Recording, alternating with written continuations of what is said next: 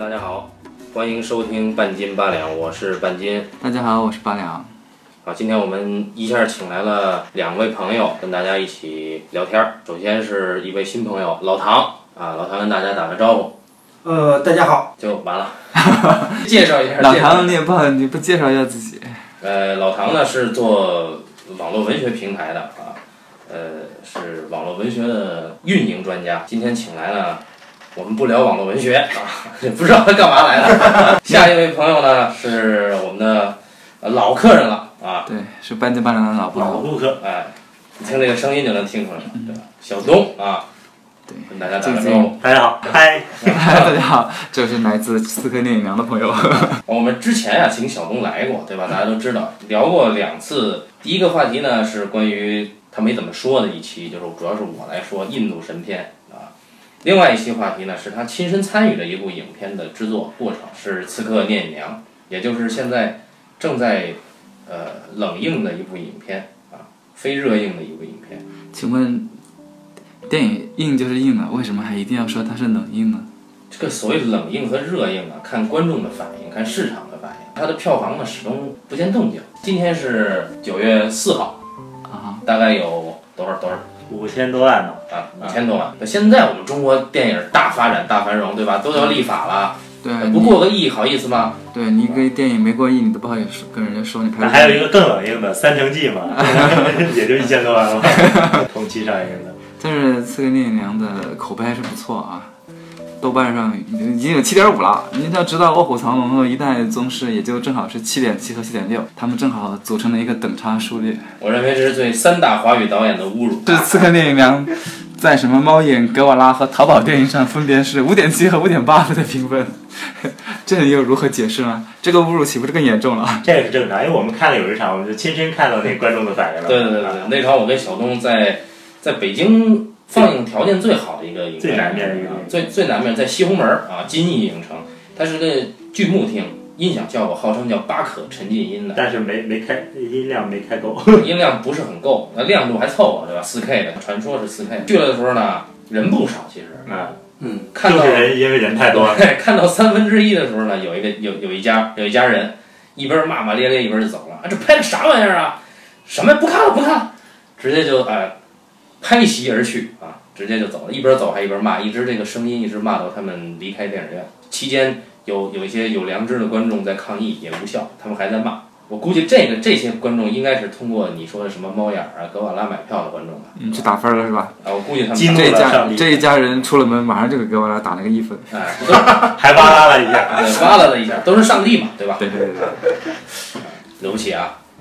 所以我觉我觉得这应该是冷硬，很多人都是哦看不懂啊。有一些人问我说，哎，说你你你看聂隐娘了吗？我说看了。他说你觉得怎么样？我说这个没得聊，我知道他后边有什么话等着我呢。然后问问我为什么喜欢，我喜欢不喜欢关你屁事儿啊？是不是？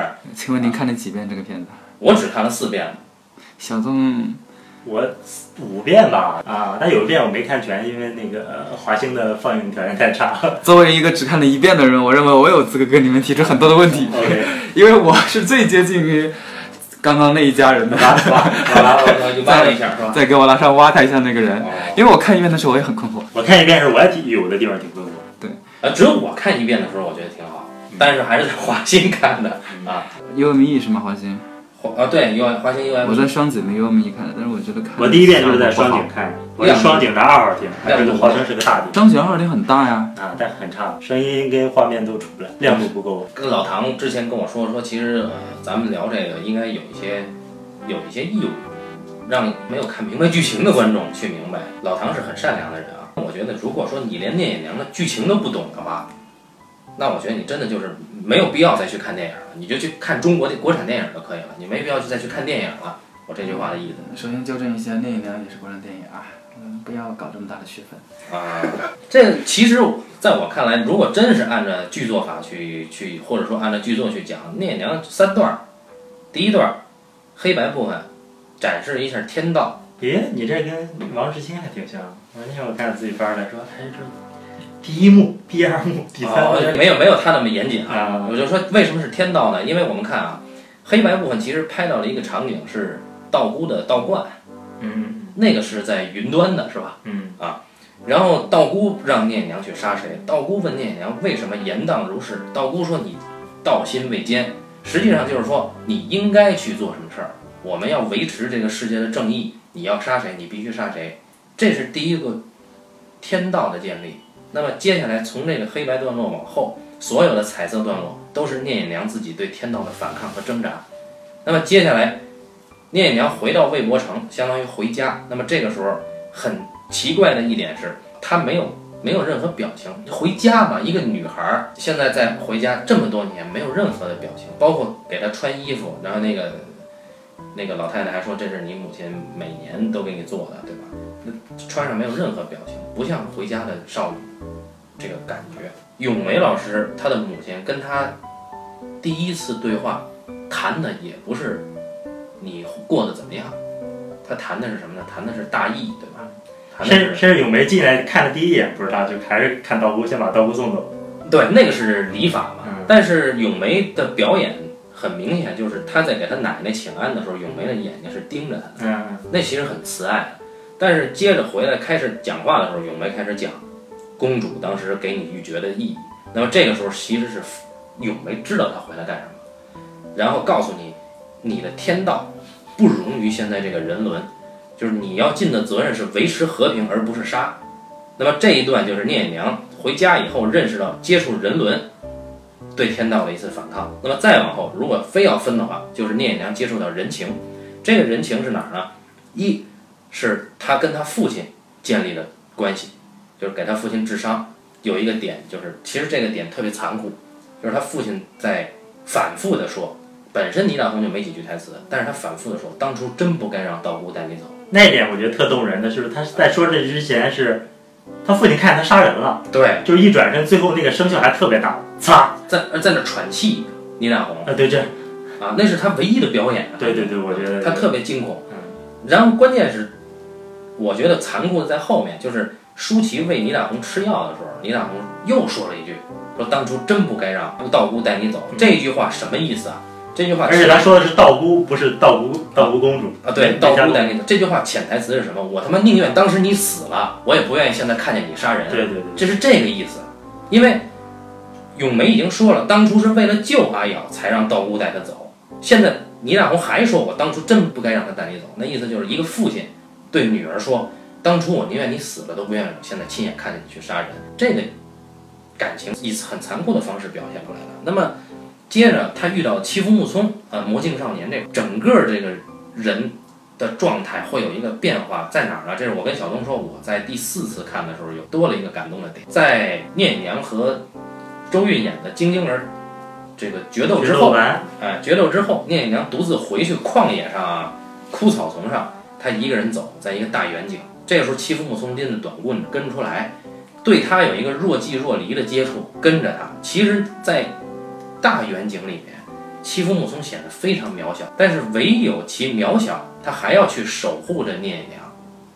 这一段其实非常动人，所以我是觉得聂隐娘在逐渐的感知到人情之后，他就抛弃了师傅给的所谓的天道，那么最后选择了自己的路，他去送这个欺负木聪魔镜少年去新罗，所以最后的片尾曲才如此的激昂，那个感觉很阳刚的感觉，就和前面的那个压抑感是完全相反的，一下就把这个压抑感破掉了。所以我觉得剧情上很容易理解，就是这三幕，没有如果说连这个都看不懂，那你就看一百遍就就完了。唐老师没看过都听得频频点头在这儿。半镜头说的很有道理。当时姜文拍那个《太阳照常升起》吧，他就说过嘛，说观众看看不懂我再看，看不懂你再去看，就就看呗。不是说你看不懂，是因为你不想去弄懂吧？肿瘤君你不需要懂吧？都他妈放在那儿了，对吧？得个肿瘤都要弄成这样，你你你就你就就去搞嘛，这就是现在的社会嘛。所以我是觉得这个剧情没什么好讲，是我的理解。其实是一个很传统的武侠故事，对吧？对呀、违抗师命的故事对，嘛，违抗师命的传统武侠故事嘛。对啊，你现在包装就是阿兹伯格的高材生违抗老师的故事，就是这么简单嘛。这个违抗师命的，就是女侠违抗师命的故事，咱们应该看过不少。女蛟龙不也是违抗师命的故事吗？一代宗师章子怡是在守势嘛，守得很苦嘛。那其实这三个华语顶尖的动作片都是已经到了这个境界。然而评分是七点五、七点六和七点七是吧？这不差不多吗？挺好吗？这在豆瓣评分就算是低于这个七点五的，肯定是烂片的。豆瓣的规律就是这样。那好多达内兄弟的都七点多就特好的，他那兄弟也没辙，没辙。这豆瓣的文艺青年们嘛，你也也不知道他们的心。但是观众为什么会不喜欢他呢？我们要从中间找出一些听众朋友们最为关心的问题，我觉得有必要拿出来探讨一番，让你们这个加起来看了十遍的人给大家解释一下，或者从你们看了这么多遍发现的那更多的细节的角度上，去找出一些我这种看一遍的人所没有看出来的东西。比方说，那第一个问题我就很想知道，你想从舒淇从出现开始啊，就是一开场。这个舒淇她师傅不上来去砍人嘛，对吧？然后她就是有一个很郁郁寡欢的一个表情，对吧？当然我知道砍人，你要是有个人出去让我去砍人，我肯定也很不高兴，对吧？但问题是从头到尾，他就一直是这个表情。我们我们当然都知道，他最后他走的时候，他似乎啊有一个不一样的表情，但因为这个景比较大啊，这个没有给他写，连中景都没有。所以大家也不是很确定他是不是有换一个表情。之前的一百多分钟里，他就是一个表情。你看这这个就是跟他那个人人物人物设定有关了。这个就首先是人物设定，这个待会儿你说吧。你说吧。我我想说我想说这个我想说这个电影和电视剧的区别。就大家看看惯了电视剧，因为演员的表情很容易下一个定义，对吧？我表演一个什么样的表情，或者表演一个什么样的情绪，观众就能明白现在应该是感知什么样的情绪。那比如说，啊，我现在我举一个烈日灼心吧，比如说啊，我九九啊，现在很爽，对吧？然观众一看，哦，原来吕颂贤亲邓超的时候挺爽，对吧？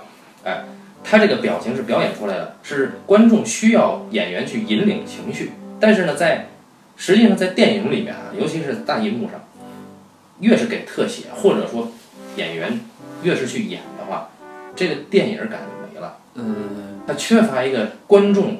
去感知这个电影，自己去理解它，自己带入到情感，然后去获得一个定义，而不是说我给你什么你就应该要什么。那肿瘤君表情可多了，对吧？你就去去就都不用你动脑子，你就坐那看呗。微信表情包是吗？啊，对呀，微信表情包嘛。我们从高级一点的角度上来讲，我并不是说它一直是一个表情是不对的，我没有说这个意思，就是，呃，一个演员。在荧幕上始终是面无表情的话，会带给大家一种神秘感，对吧？我觉得，这不是面无表情。如果你在一个，还是要回到最早那个技术问题，那个更亮的画面上看啊。呃，首先说那个吧，阿斯伯格症是吧？嗯。我们是不是上次聊过这个问题啊？呃，一个症，一个一个一个症症症状是什么？就是看人不看眼睛，是吧？阿斯伯格症是很避讳与人对视的。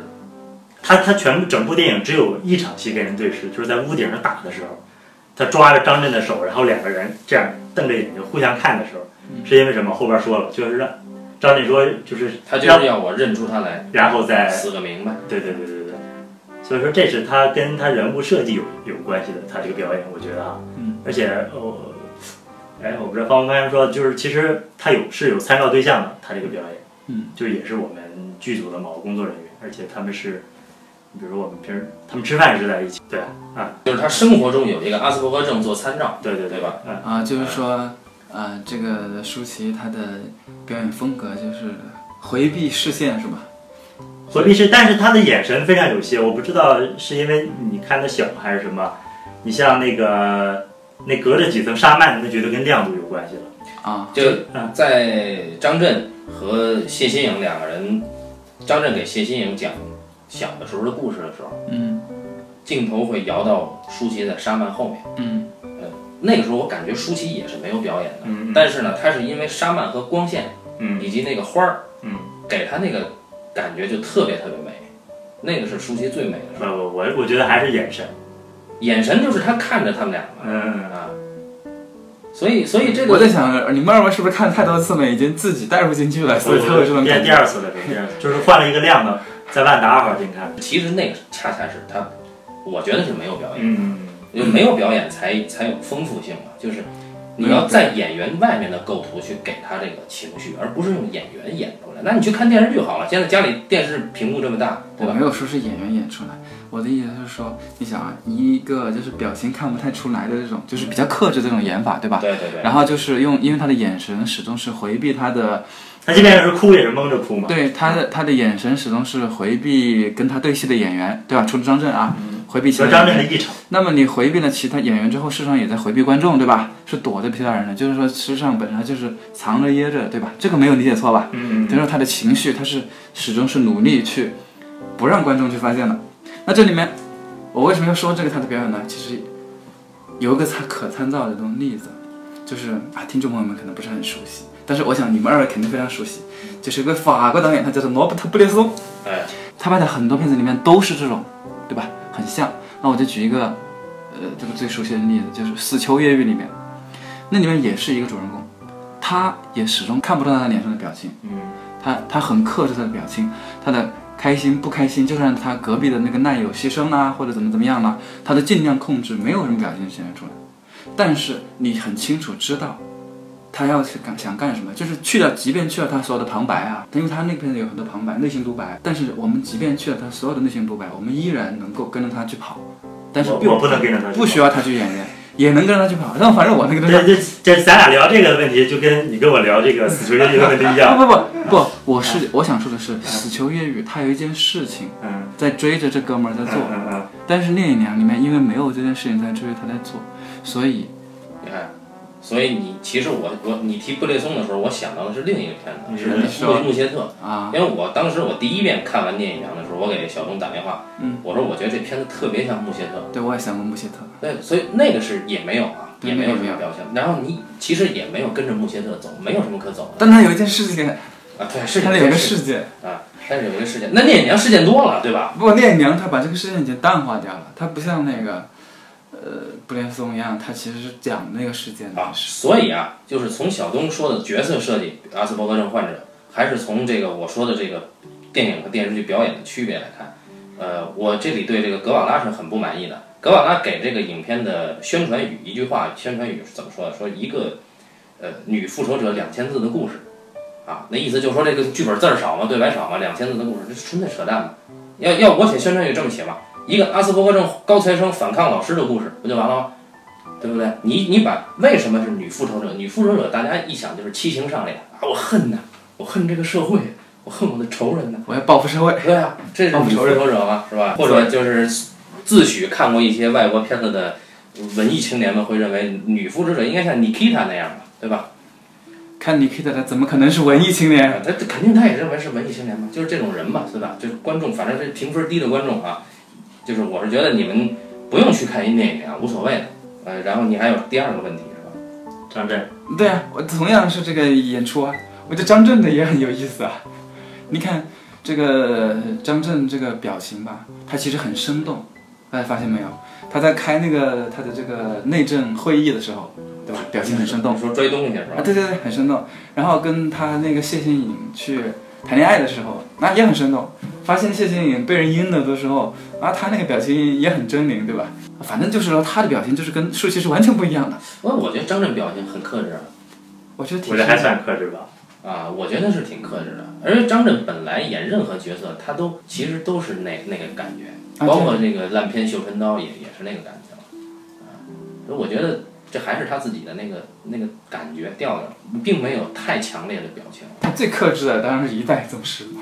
是他说那个问题，你比如我还是回到就是我们没开始录之前，就是那比如说他第一次穿着睡衣，嗯拿到谢欣颖，谢欣颖停了很长时间让张震进来，嗯，张震就是一脸不高兴，那个你可以可以理解他为什么不高兴。这个其实他说这个表演状态就是很有跳脱的感觉，一段一段，其实是跟那个剧情的啊，对，之前八两说他感觉张震在整个《聂隐娘》影片中表演状态很跳，是吧？对呀、啊，你觉得很多状态是不接的，是吧？因为我是觉得他表情，因为为什么我觉得他表情很丰富了？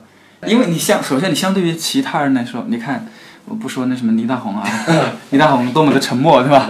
表情非常的淡定。那个魔镜少年这个也还是比较克制，对吧？也很淡定。虽然他还是有一些轻佻的地方，他有轻佻的地方，但是总的来说，因为他的戏很少，对吧？所以还是比较克制。那那一娘就不说了。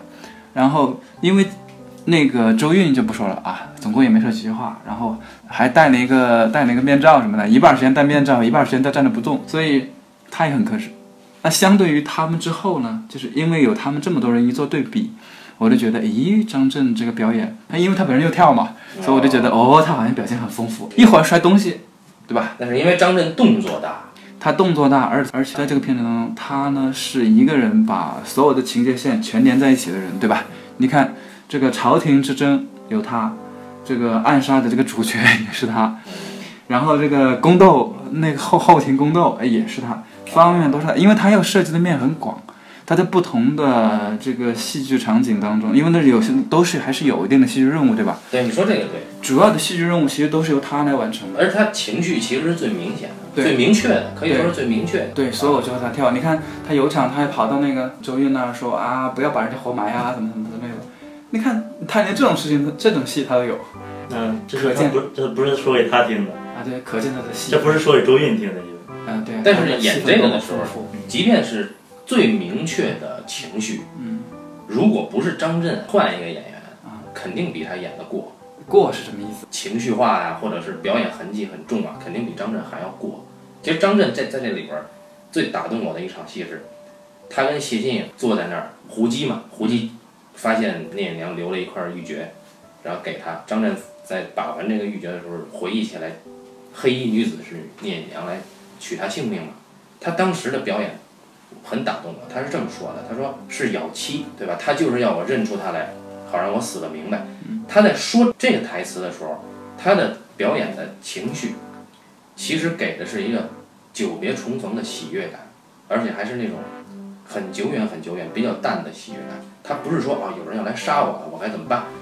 很焦虑，或者怀着怨恨，或者怀着怨气，没有，他只是在讲一个很久很久没见面的朋友，一个初恋情人，或者一个青梅竹马，是这种情绪在讲啊，这个人要来杀我了。这一下，这个情绪把把整个世界都撑开了，给我的感觉。完全没有体会到这种情绪。所所以说我觉得这期有点没法聊，就是我觉得他演的好，我觉得他演的不好，不不，我们我其实没有讲他演的好或者不好其实，因为你说好和不好，它是一个个人判断和个人不观点，不，我觉得还是有绝对标啊，准。当然有当然有，当然有绝对标准，当然有标准。但是呢，我现在只是提的是说他的演出，啊，不对，他的表演嗯，为何就是说啊如此的丰富多彩，真的是我。真是没觉得他有多丰富多彩。啊，你刚刚他如果照你刚刚这么说，他其实挺丰富的，对，吧？不是你你其实你的分析很对，他是风暴眼吧？对啊就，所有的力其实都作用在他的身上对啊，啊。但是这是明线，对对吧？隐线其实所有的力还是作用在隐娘身上，因为解决所有问题的人是隐娘嘛，解决包括宫斗问题，包括暗杀问题。这这个故事讲的是隐娘顿悟的过过程嘛。偏偏其实这个我觉得这个故事没有解决什么问题。啊，你你觉得没有解决什么问题，因为也也好，因不是，我觉得这一点你应该也是同意的，因为解决问题根本就不是这个片子想做的。是这个这个片子并不是为了解决一个情节或者解决问题，对吧？它其实讲的就是这个人，对吧？就我们说解决问题是戏剧剧作上的解决问题啊啊，就包括刚才说张震是风暴眼，也是剧作上的风暴眼。对，那你在格瓦拉和猫眼上评五点几分、四点几分的观众，你跟他说这是没有意义的嘛？你就是讲情绪的跳，这我觉得可以跳，是因为它明确。而我感觉跳可能跟剪辑相关，就是它不同的几大块儿，它只取了这几大块儿里的那几小段儿，然后把 A 块的一段和 B 块的一段以及 C 块的一段剪起来，你肯定是不像看《烈日灼心》那么明确连贯，对吧？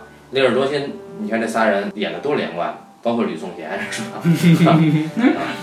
待会儿我们应该说一期《烈日灼心》。但是说说表演，其实我我我是觉得这里边，周韵是是在表演痕迹比较重的一个，然后欺负木松就魔镜少年是表演痕迹比较重的。周韵表演痕迹重，一个是他生理的，一个是他这个眨眼睛，那眨眼睛，眨眼是生理的，是吧？因为是跟姜文老师可能在一块儿朝夕相对久了，他可能传染了姜文眨眼睛的毛病，没事儿一两场就在那不停的眨，这个眼睛可能有毛病，对吧？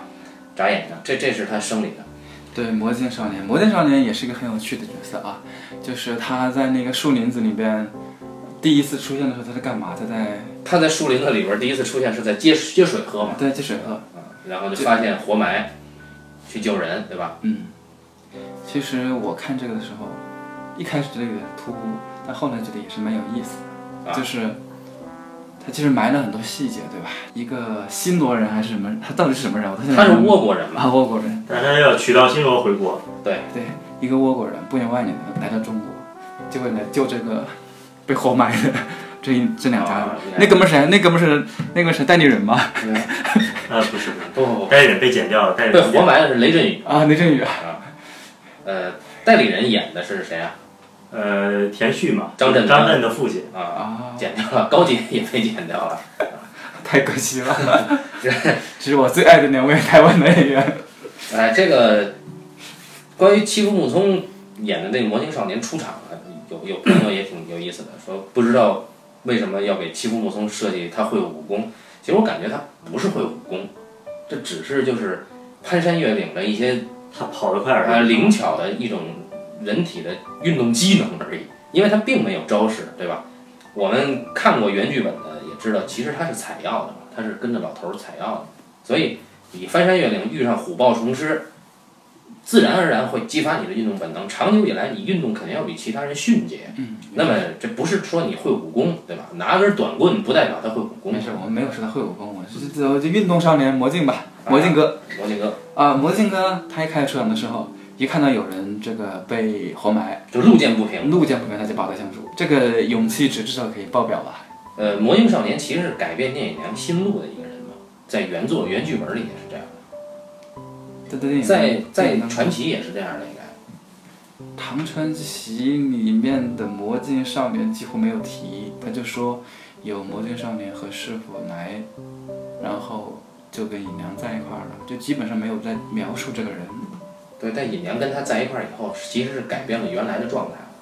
但我相信这个人应该是很一个很神奇或者是很非比寻常的人，在在《唐传奇》里边吧，《唐传奇》里面有很多这种高人，嗯，就是他做的行业吧也很古怪，嗯，现大家现在就想象不到，就是说磨镜子这种事情，对吧？嗯，本身就是一件想象不到一个很高雅的事情，那首先过去的镜子它不是现在的玻璃材质，对，哎，都是铜镜。过去是铜镜啊。那么铜镜要把它磨亮，也应该是门技术活儿，是吧？对，而且而且这个原剧本里，魔镜少年其实背后背着一块铜镜。那么他说，进入深山呀、会有一些呃妖魔鬼怪，也对，有一些邪恶事物。那么有了铜镜呢，就可以照出他的本性，那不就是那不就是那不就是峨眉山的昊天镜吗？但是呢，这个这个细节我其实不太理解，后来没有让他背镜子。嗯，我其实，我可以回回头求证一下。对，其实这个细节非常重要，因为它直接相关这部影片的一个主题故事，就是青鸾舞镜。青鸾舞镜是这个影片里公主和舒淇，就是聂隐娘始终在提的一个故事。那么魔镜少年背着这个镜子，其实是来映照内心、映照青鸾的。其实聂隐娘是青鸾，公主娘娘是青鸾，感觉我感觉晶晶儿可能也是青鸾，嗯哎，所以我第二遍看，我觉得最孤独的就是晶晶儿，而不是你。就那个提着刀一个人在那个，啊，对对，在那那个太孤独了。在那寻嘛啊嗯啊！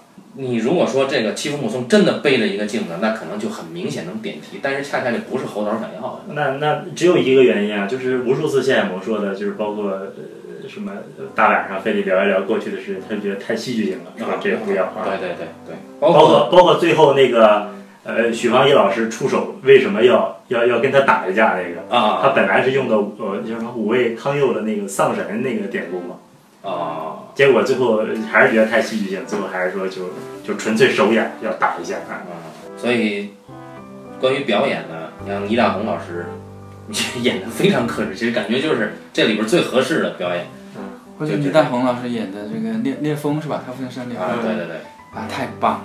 那是这是侯导最最爱的一个演员，就是说他觉得在这个片子里边，他跟我们反反复称颂说大红厉害，这个片子里面我看的最好的就是大，最棒的是大红，最差的是这我个我们吗？张震和魔镜少年。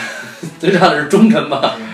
不 不不，最差的是张震和魔镜忠臣演的很棒，我们在，情境里边儿，我们真的在忠臣演的很棒，完全就是没有任何痕迹。倪大红化完妆以后，几乎认不出来，就简直成了他这个年龄段最帅的男人，颜值担当了。天上他可以，他可以一个眼睛含泪，另一个眼睛没有，我操，唐朝人他在那儿侧卧着那个，在小小小土屋里。人家觉得是背景地啊。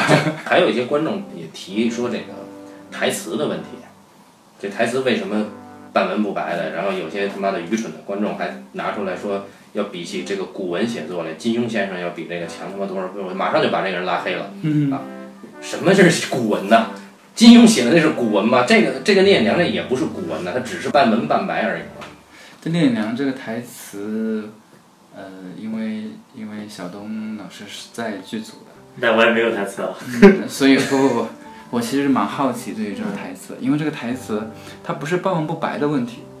呃，我们一般说一个古装片当中啊，很少有古装片去强求说用什么台词，对吧？我们甄嬛呀，对，呃我们这么说吧，就是我们为了保保证一个片子它的那个一致性和历史观感，对吧？嗯，有时候我们会选择跟那个时代相应的台词，就是说话的方式，嗯这个无可厚非老。版《三国演义》。那么你你不用那种方法说，也大家也能够接受，但是现在都都都可以接受。但这里有个度的问题，就是你要么就用过去的，要么就用现在的，就是很少有是说，呃，所谓的半文不白，应该我估计啊，应该是给，因为应该是观众是这么想的，就是有部分他能听懂，他觉得那是白话；有部分他能听懂，他觉得那是古文，所以他被弄晕了。对，会不会是但这样的说的是这里边儿，首先这里边儿是没有古文的。什么是古文？先秦那个才叫古文，对吧？如果真从古文意义上讲，啊，首先这就不叫古文，就算是唐传奇写作的语言，也不叫古文，对吧？唐传奇的这就文字其实很像白话文的，其实很像白话文的。对呀、所以这里边你说它是半文不白，就这些观众说它是半文不白，只能证明你对自己母语的无知。还有一个是什么呢？就是我们看到的唐传奇是文字的，对吧？嗯，即便是在古代，就我们现在也有这样的问题，就是我们在文字上写出来的东西和 我们平时说话的方式是有一点点差异的。在唐代的时候也一样，得有书面，那你的书面语和你口头说话是不太一样的。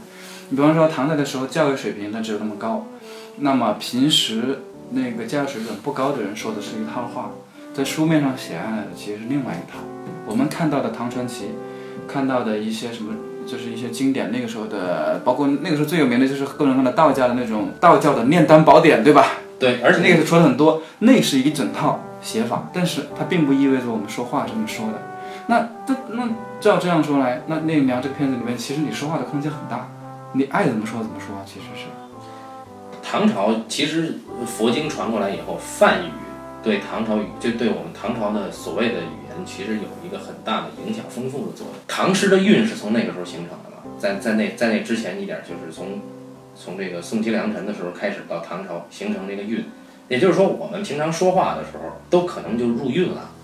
那实际上就是唐诗，你们觉得如果觉得唐诗是古文的话，那只能说明你们是无知的。唐诗不可能是古文，诗本身是吟唱用的，所以它就是一方面士大夫说，但俗俗人也有也有唐诗的，就包括宋词，妓院里也需要宋词嘛，对吧？所以这是古我们国人对自己母语的无知嘛。当然也不能怪观众啊，因为这里面演员有也有些问题，这台词问题啊。台湾腔吗？不是台湾，我是觉得台湾腔是可以忍的啊。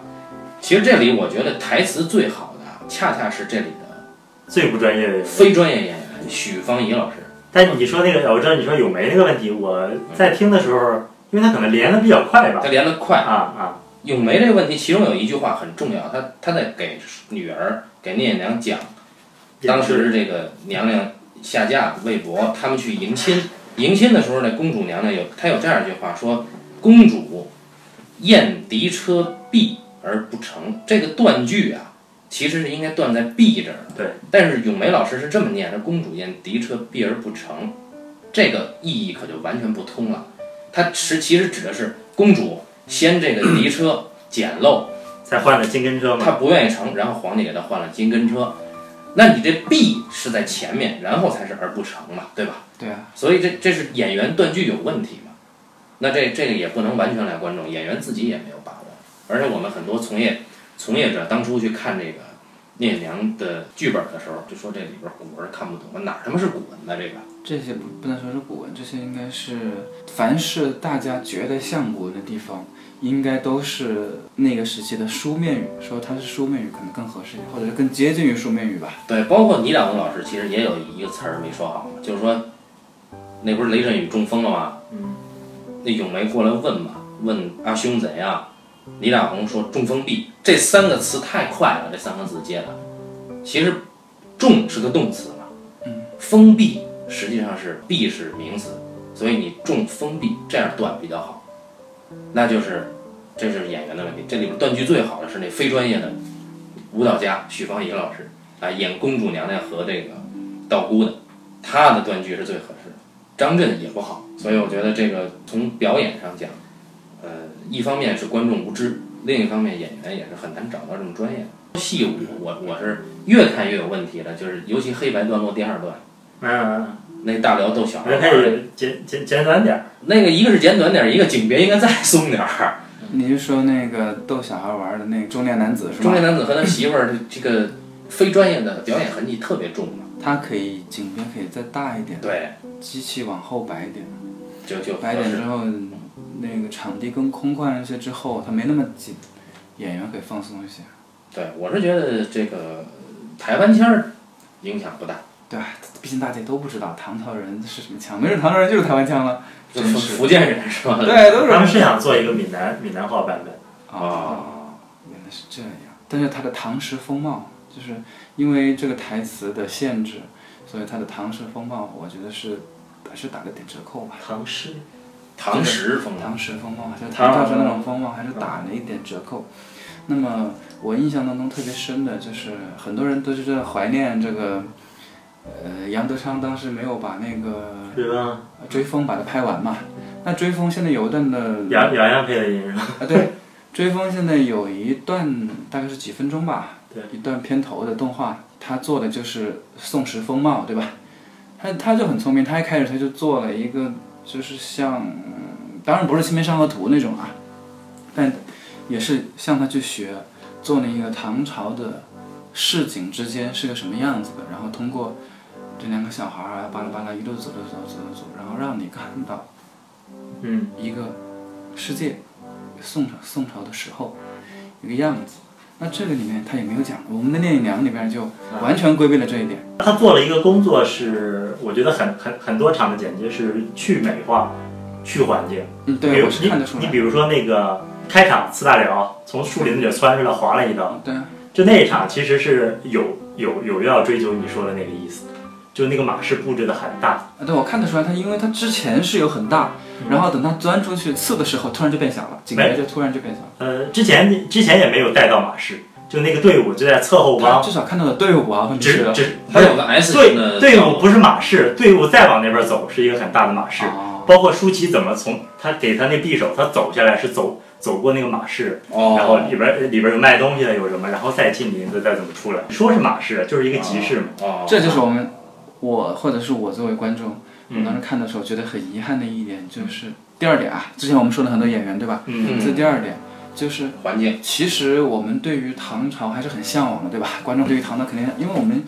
也没有说现在有特别好的展现那个时候风貌的嗯片子、嗯电影，特别是电影啊。嗯，咱总不能提什么杨贵妃啊，还是希望能看到一个展现盛唐时期，毕竟是一个多元、这个民族包容啊、多元化的一个文化时期嘛，还是很有兴趣的，这里很想看。那个咱们的朋友志鹏，他其实提了一个他很喜欢的关于唐时风貌的这里面一个细节，就是聂隐娘回府以后，不有一个泡澡的啊？之前给他准备泡澡的那个老妈子和丫鬟，对吧？当然我不知道那具体应该怎么叫。那里边就是有打水的那个很壮的那个壮硕的那个女人，嗯，她的发饰，还有整个的那个澡堂的环境，其实是包括那个光线，其实是很有味道的那场戏。呃，对，那场很像那个应该是在大一点的墓，那个那场，你应该有印，你应该有印象，它特别像像山田洋次的片子是吧？不，它特别像十八或者十九世纪这个弗兰德斯那边的，画或者尼德兰那边那种画，维米尔吧，特别那种画就是人很有精神。你看那个丫鬟人就是长得特别有精神，这是我们组的护士，劳就 医护人员，他虽然是每天跑来跑去那种，对，长得特人特别有精神，劳劳动者的力量，对对，是吧特别有力量感，然后特别有精气神，特别足啊，维米尔那个倒着那个水缸的那个啊！对对对，倒水啊缸那个少女，对对对，也很像。所以当时看的时候，哎，我觉得这个很棒，但是也就那么一下，后面又没了。然后呢，就是紧接下来大家就光顾着想，哎，我当时就是想，啊，为什么？但是这是题外话，为什么会为什么会多一场这个泡澡的戏，对吧？包括你有没有想过，其实你在视觉上没有见过一个微博城啊？当然想过啊，他没有啊，啊，他就是是有有在有，但都被剪掉了。有在城墙，就是正面他拍过，对吧？比方说他去找人的时候，正面就是晚上和白天都有，就是那个城墙的正面有一有一段，但是不多。嗯，后面呢，就是像呃他们去呃阮经天嗯，带着人去杀那个妖道是吧？嗯，夜景有夜景有一段其实街道，有一段，好像好像有那么一点点。啊，夜景街道是阮经天去捕黑衣女子，对对对，捕黑衣女然后子后面有一队人跟着，对，其实是有的。他然后后面在那个我估计在日本拍的吧，应该是在不是中央影城，啊，是吗？他还有一段就是呃谢欣颖那个中毒那段，啊那日本，对吧？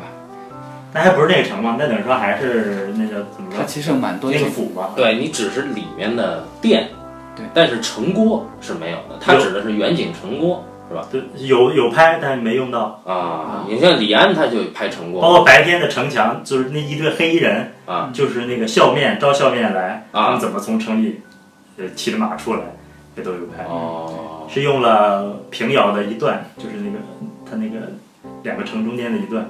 你看这区别就是李安拍《卧虎藏龙》，大家看到了北京城，看到了武当山，对吧？但是王家卫拍《一代宗师》，其实你只看到了金楼，外景都没有，香港那是香街港的街，还不是金楼。还是他搭的啊。然后到侯孝贤这儿，你基本上只能看到宫殿的局部，所以就是越来越少，越来越少，这就是区别了。为啥呢？李安典型的美国工业做法，王家卫是他要香港和上海那个味道嘛，所以他要接嘛。而侯孝贤其实要气氛嘛，气氛那只是局部就够了嘛。也你你不能说气氛是局部就够了，而是说你需要什么样的气氛，嗯，就要给他搭什么样的环境。你想表现，你的最简单的方法就是你想说一个人要 game over 了怎么办？你我们当然可以像国师那样，让李连杰站在那个城墙前面，对吧？嗯，前然后前面几万人准备拉弓射他，这这是个很霸很霸气的环境。这个是奥运会的做对法，，但是你不能说，你不能否认这个这场戏肯定也很很有震撼力，对吧？奇观嘛，对？也是有奇观的，对吧？它也就是你需要什么样的氛围，那就给你搭什么样的。但实际上，我是觉得城郭，既然你们提到了这个，正好提醒我，我是觉得城郭的这个气势啊，实际上它用声音补了，它的那啊个鼓声啊，始终都在嘛，是呀，对吧？那个其实是成过的气势。因为他整个片子他都是把事情能够往画画面外面扔就往画面外面扔，尽量不放在里边儿。空间最极端还是海棠花嘛，对吧？那个是，所有能往外面扔的，通通都扔外边去了，只有迫不得已才往里面放。我的这种感觉就是，我看的感觉就是这样。所以环境它是不是也这么干？只要能往外面放，都往外面放。对，我们可以举一个例子，就是我们讨论，就那个还挺难处理。你记得有一段，就是下着雨的一个回廊，然后张震跟阮经天走过来，啊，看了一下，啊看了一下你说你就走了。我第一遍觉得那个特跳，你肯定所有人都觉得跳舞。我看我有印象，上一场是他跟那个周韵啊对我知道，说完话，就说你不要再发生对对对然后啊就是秋降活埋的事儿不能再发生，对吧？就是他和人家两个人，对不对，对他在前头，哎，是那那特别跳那场戏，我不知道他要干嘛。我也没看嘛。他俩还有是是不是在那场戏当中，就是他们还停下脚步，然后那个张震还往外面看了对一会儿。对，对往另一侧看了一下，就是那场对。对啊，你也感觉他是不是想去哪儿又没去，还是又后来又走了，了或者是说那边有个什么东西他在看，哎，他发现了什么？对，但是后来也没看他发现什么。对，就没了，那场戏就没了嘛。其实那场戏呢，我从小东那儿要了个剧本，我一看那场戏是这样的，就是说张震带着阮经天走到走廊这儿，因为是他把那个田星给发配到那个林青林青嘛，名曰发配，其实是让田青去那边任职。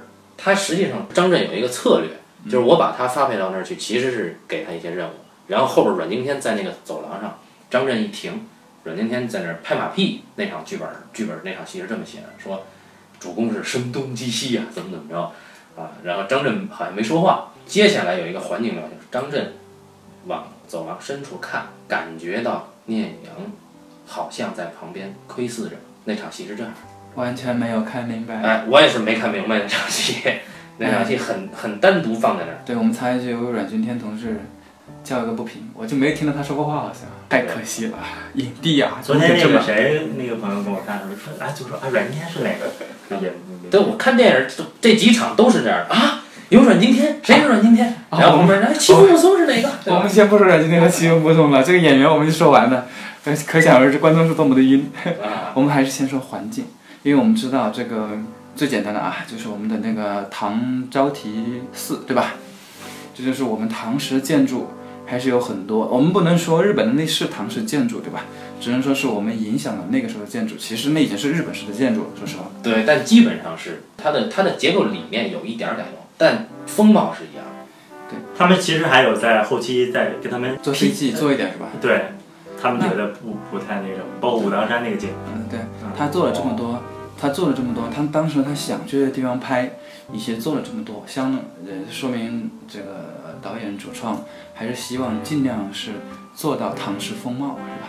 这还是这个出发点肯应该是有吧？你不能，要不然我就找个青台，我就在故宫里面拍得了，要不就是吧？那个弹琴那个是在台北故宫拍的，对说明他还是有想把唐诗风貌展现出来。你说这个，其实有一段访谈，就是侯孝贤跟梁文道。嗯，梁文道说，这个唐朝的时候啊，一个店里面有很多榻，所以他他就一直在想，侯孝贤为什么不拍这个？就是镜头往那儿一架，然后有不少人把这个榻拆来挪去，拆来挪去。嗯，这其实侯小贤最喜欢的东西了。就屏风，就是这个空间改成另外一个空间。对对，在这个一个店里面，把榻改到另一处，然后屏风一搬，然后人在这忙忙碌碌改那个感觉，机器在这慢慢的晃。就侯小贤说，当时你没跟我说，要是有，我肯定拍这个，我要知道这个，我肯定。哎，我看的是是他们有这个想法，但是说这怎么拍啊？说有我们两个美术吗，这让他们现场搬来搬去的，总之，我对他没有用环境，我是很不满意的。试图用，后来都剪掉，我也不知道为什么剪掉，这不能传。但是有一点，其实细节我是觉得很好的，就是张震穿的那个绸缎，就是他他在上面扔那个，咱们现在聊这些，说这个很唐朝，那个不是唐朝，都有点太空泛了。据说是专门从印度买的丝对，印度、韩国啊，所以他那感觉就是抖起来，包括走路的时候那丝丝擦的那个那感觉，其实我感觉挺好。我只是说，我希望他给我一个对于唐朝的认识和印象。你说这种细节，你比如说我亲身经历那场，就他们对那个吃食，就我们吃吃的，哎，那天我们不说我们说过，你说过烤全羊，但是就他就不拍这边真的就一只羊，然后有一个在这儿边片边，这是细节吧，对吧？他就不拍了。不不不，我我我想要的不是这种细节，我的意思是说，但这种细节还是你要去过一下脑子，你才会觉得这个是细节。嗯，对，因为我想说的是什么呢？就是包括我刚刚说环境，像海上花那个大烟什么的，我是希望他给一个，你比方说海上花，嗯，它虽然很多是室内，但是它给了我一个关于民国或者是那个你可以想象的外部空间是吧？你就清末。很想象清末明初那个环境，他给我那给我那个直观的印象，让我认识到哦那个时候什么样子，大概能知道。但这一个讲完之后，其实还是有点懵，我还是蛮期待说他给我一个那海上花那个估计还是人的精神状态让你想象那个对清末，让我能够认识到就是是这个中唐时期是一个什么样的世界。因为我们看电影无非就是说高级一点的嘛，看到一个世界什么样子。你这他说的这种细节啊，其实海上花那个还是大烟和水烟，那个是需要时间去表现的细节。